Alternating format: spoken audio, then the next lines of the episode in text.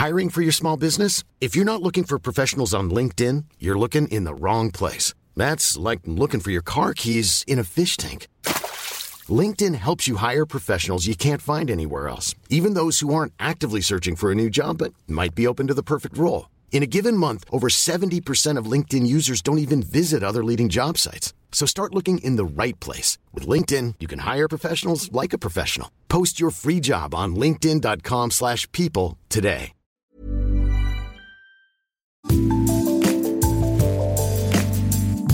Bonjour, je suis Anne-Laetitia Béraud et c'est le podcast Minute Papillon. Aujourd'hui, on va revenir sur la ZAD, la zone à défendre de Notre-Dame-des-Landes en Loire-Atlantique.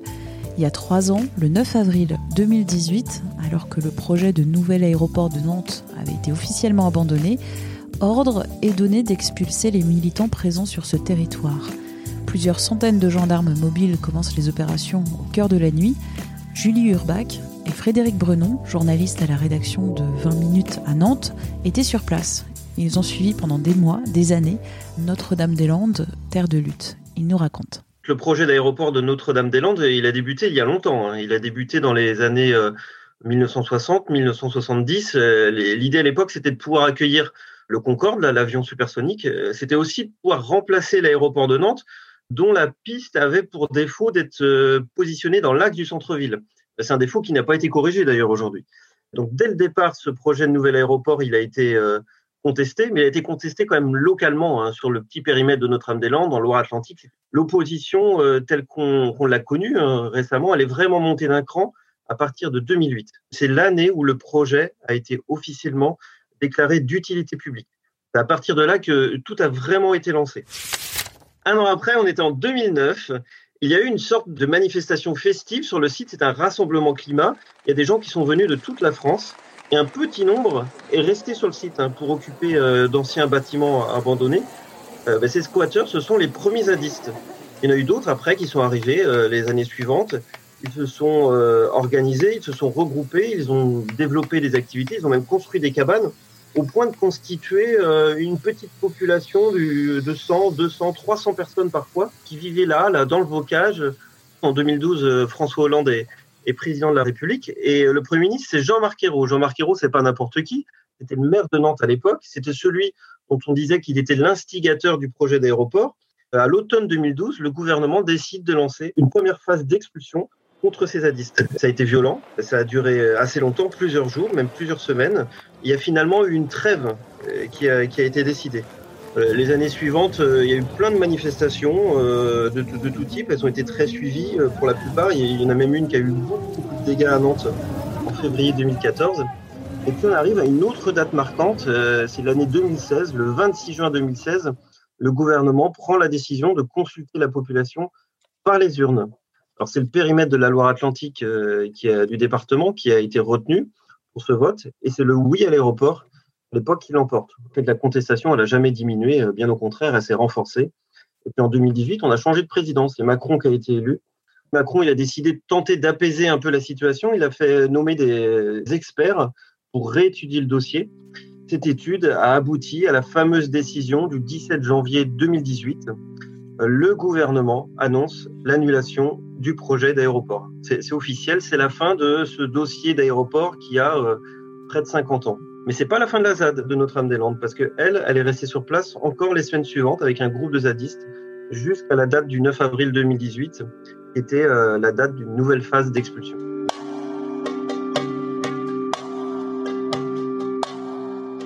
La ZAD, c'est grand comment? Dans les années 60, ça s'appelait la ZAD comme zone d'aménagement différé. Et après, les zadistes, ils sont réappropriés ce terme en l'appelant zone à défendre. Et cette ZAD, elle répond à un périmètre euh, réglementaire. Et on connaît bien le chiffre, nous, journalistes, parce qu'on l'a répété à maintes reprises. Ce périmètre, il fait 1650 hectares. C'est une zone avec essentiellement des champs, beaucoup de haies, des zones humides, des sortes de marécages. Hein. Pour donner une, idée, quand on va à pied d'un bout à l'autre euh, de ce territoire, il y a à peu près 5 km euh, en largeur et 4-5 km en longueur. Il y a une partie de ce territoire qui est traversée par une route assez symbolique, qu'on appelait la route des chicanes. Elle fait 4 km et demi, je crois. Ce 9 avril 2018, il fait très froid. Vous, vous savez depuis plusieurs jours que l'expulsion va se dérouler. Cette journée, ce début d'expulsion, ça commence déjà le dimanche soir. On le sait depuis euh, la veille. C'est un sentiment un peu bizarre hein, parce qu'on s'y prépare euh, évidemment depuis euh, plusieurs années. C'est toujours ce petit moment où tu sais que bon bah maintenant ça arrive, c'est le jour J, donc tu as un sentiment un peu de d'excitation parce que c'est historique. Tu sais que tu vas vivre un, un moment, que tu seras au cœur de l'action et en même temps il y a quand même ce ce mal de bide que tu peux pas trop contrôler parce que tu peux l'avoir répété 40 fois dans ta tête. comme on vient de le dire, c'est une zone très très vaste il y a plein d'accès. On sait qu'il euh, va y avoir, euh, enfin on ne le sait pas encore, mais euh, il y a 2500 forces de l'ordre qui seront là. Il y a une centaine de squats aussi, donc on sait qu'il va se passer énormément de choses, mais par contre, comment tout ça va s'organiser, c'est pas évident. Ce que j'avais fait, c'est que j'avais imprimé une carte de la ZAD justement pour pouvoir me repérer une fois que je serai dans cette immense zone. J'avais mes bottes hein, dans le coffre, ça c'est tous les journalistes de Nantes les, ont. Euh, aussi pris euh, un casque de vélo pour éviter euh, les projectiles de part et d'autre quelques barres de céréales parce qu'on ne sait pas si on pourra manger à ce moment-là. On ne savait pas à quelle heure les opérations allaient commencer. Finalement, quand je me réveille à 6 heures, j'ouvre mon téléphone, j'ouvre Twitter et je vois que, en fait, dès 3 heures du matin, les premières opérations avaient commencé.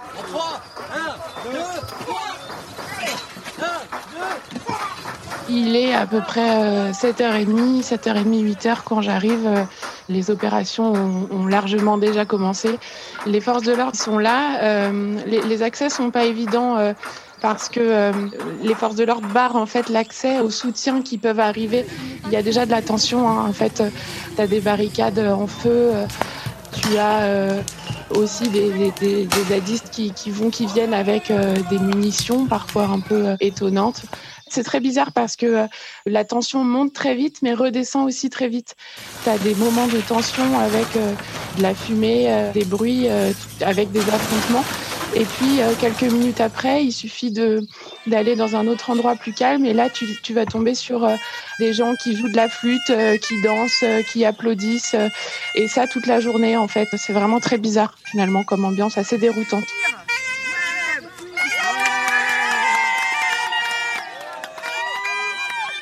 Faut se rendre compte qu'il y avait quand même beaucoup de monde sur le, sur le site parce qu'à l'époque, les gendarmes avaient estimé que les zadistes occupants étaient environ 250.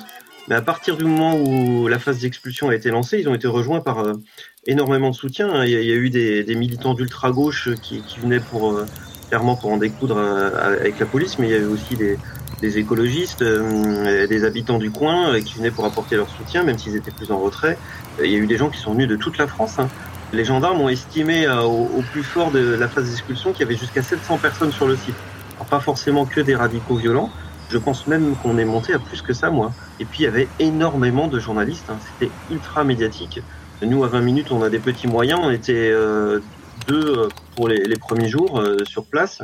Certaines équipes, je me souviens, les télés, BFM, se relayaient avec trois à quatre équipes de deux personnes sur place.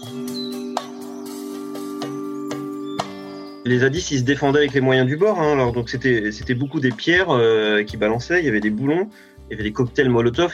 Il y a eu pas mal de feux d'artifice aussi. Euh, il y a eu de l'acide. Il y a quand même eu euh, 4 à 5 gendarmes, je crois, de mémoire, qui ont été brûlés aux jambes par euh, par des jets d'acide. Il y a eu des projectiles un peu plus folkloriques, euh, comme des bouteilles d'urine. Il y a eu des, des boules d'excréments, que ce soit de la bouse de vache ou, ou du caca humain. Ah. Il suffit un peuple debout Le recours euh, assez photogénique et vraiment étonnant aux, raquettes de tennis. Pas mal de zadistes prenaient des risques et se, se, mettaient en première ligne et renvoyaient directement à la volée avec une raquette de tennis des grenades euh, qui étaient balancées par euh, les forces de l'ordre. Ça, c'était quand même un spectacle assez curieux. Il y a une ambiance tendue parfois. Il y a des zadistes radicaux qui sont là clairement pour, pour se battre, pour en découdre mais il y a aussi des zadistes euh, dont les, les, habitats étaient détruits, hein, dont les activités agricoles étaient détruites. Et là, il y avait des, des, vrais moments d'émotion que forcément tout le monde respectait.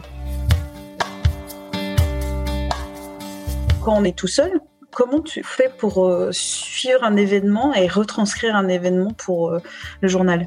On est là au milieu euh, d'une scène euh, qu'on maîtrise absolument pas en fait, et donc euh, être là au bon moment, au bon endroit, c'était ma préoccupation. Frédéric m'a rejoint un peu plus tard, mais dès le matin, lui avait un œil sur tout ce qui se passait, si tu veux, autour de cette ZAD, que ce soit les réactions politiques au niveau national, mais également la mairie de Notre-Dame-des-Landes, la préfecture à Nantes, et puis il y avait des rendez-vous un peu immanquables par exemple le point presse des zadistes. Le plus souvent, quand on était en reportage sur la ZAD pendant la phase d'expulsion, on était quand même plutôt aux côtés des zadistes. Euh, c'était à leur côté que c'était le plus facile d'accès. Ce qui fait que dès la première journée, il y a eu énormément de, médias qui ont publié des images et des témoignages de zadistes. Les forces de l'ordre s'en sont rendues compte. Dès le lendemain, on a été euh, sollicité directement dans les rédactions pour accompagner des cortèges de forces de l'ordre. C'est notre cas à 20 minutes. On s'est posé la question. Ça permettait un autre point de vue. Ça, c'était quand même une nouveauté. Il y avait un peu cette bataille de la communication. C'est des choses qu'on n'avait pas vues les années d'avant.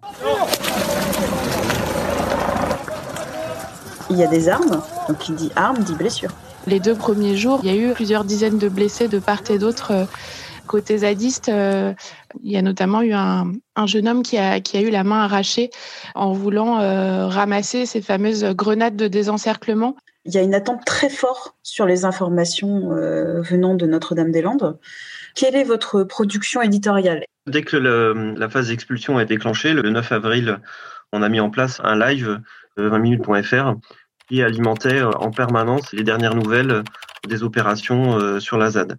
Nous étions euh, sur place, donc on, on, contribuait dans la mesure du possible, puisqu'on était quand même euh, dans des conditions un peu particulières et assez isolés. On, on bénéficiait d'un d'un appui, soit la rédaction de Nantes, euh, quelqu'un qui recevait nos informations. Julie et moi-même, à plusieurs reprises, on a rédigé à la hâte des papiers sur nos, petits carnets qu'on a, qu'on a dictés par oral, ou sinon on retournait dans un véhicule et on essayait de le transmettre ce dispositif après plusieurs jours, puisque la phase d'expulsion n'a pas duré qu'une journée. La phase d'expulsion a duré près d'une semaine. Hein. Et donc, euh, sur l'ensemble de la semaine, on a dû produire euh, plus d'une vingtaine de papiers au moins consacrés à cet événement, euh, un événement qui était très attendu et qui générait de fortes audiences. Qu'est-ce que est devenu Notre-Dame-des-Landes aujourd'hui?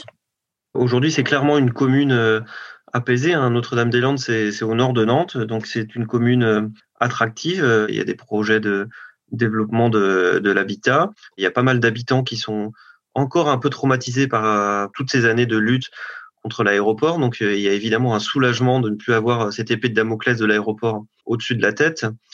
Il y a des tensions qui ont diminué. Euh, il y a plus de forces de l'ordre qui quadrillent les routes, plus de forces de l'ordre sur les carrefours. Il y a eu quelques tensions entre les habitants eux-mêmes. Hein. Il y a une partie des opposants au projet d'aéroport qui étaient quelque part aussi favorables à l'expulsion de la ZAD. Ils considéraient que le, la bataille du dossier de l'aéroport avait été gagnée et que maintenant une partie des zadistes devait s'en aller. Et puis euh, il, y a euh, ce qu'on peut considérer comme des anciens zadistes qui vivent toujours sur le site, hein, qui sont dans, une, dans un processus de régularisation et qui souhaitent s'ancrer sur le territoire. Il y a une brasserie, il y a une boulangerie. Pour la plupart, c'est des travaux agricoles. Et c'est des gens qui sont, euh, pour la plupart, relativement bien intégrés sur la commune et qui souhaitent y demeurer. Qu'est-ce que représente euh, Notre-Dame-des-Landes dans votre plus ou moins grande carrière journalistique?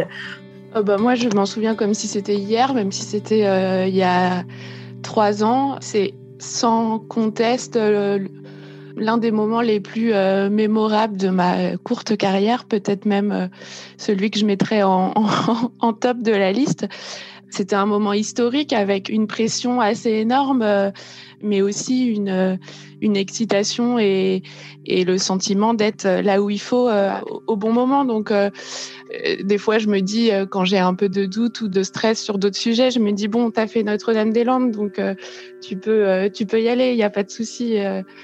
C'est évidemment un sujet marquant. Alors, moi, je, distinguerais deux choses. Il y a l'expulsion de la ZAD de Notre-Dame-des-Landes qui est un moment très fort, très fort en émotion parce que on voit de la violence, on voit de la détresse, euh, et c'est des, des, scènes dont on n'a pas l'habitude, a fortiori en territoire rural. Je l'ai vécu à la fois en 2012 où c'était très surprenant, c'était déjà très violent, et puis je l'ai vécu évidemment en 2018. Je retiens aussi le dossier de l'aéroport qui, est qui était le fil rouge euh, des rédactions euh, de Nantes euh, depuis 10-15 ans. Hein. Ça, a rythmé notre actualité, et ce, quasiment tous les mois, avec évidemment ce point d'orgue qui était l'expulsion de la ZAD, mais il ne faut pas oublier qu'il y avait un autre point d'orgue avant, qui était la décision d'annulation du projet d'aéroport. On a été un peu marqué par ça. Hein. Il y a eu aussi des moments très forts comme des grèves de la faim, comme ce référendum organisé en Loire-Atlantique, et puis évidemment les conséquences de la décision du, euh, de janvier 2018 euh, avec déjà l'abandon officiel du projet d'aéroport. Et puis il faut pas oublier que tout ça n'est pas totalement réglé, que même si ça va mieux sur Notre-Dame-des-Landes, euh, le sujet de l'aéroport de Nantes reste un sujet d'actualité très important aujourd'hui. Et il s'est reporté sur le site actuel, qui est celui qu'on appelle Nantes Atlantique, mais ça reste un dossier majeur. Merci à Frédéric Brenon et Julie Urbach pour leur témoignage. Minute Papillon, c'est le podcast d'actu de 20 minutes. Vous pouvez le retrouver avec sa petite vignette bleu ciel sur toutes les plateformes d'écoute en ligne. Vous pouvez vous abonner, c'est gratuit. Nous évaluer avec des petites étoiles, en parler autour de vous, c'est la meilleure des promotions. Et vous pouvez aussi nous écrire à audio-20minutes.fr. On se retrouve très vite. D'ici là, portez-vous bien.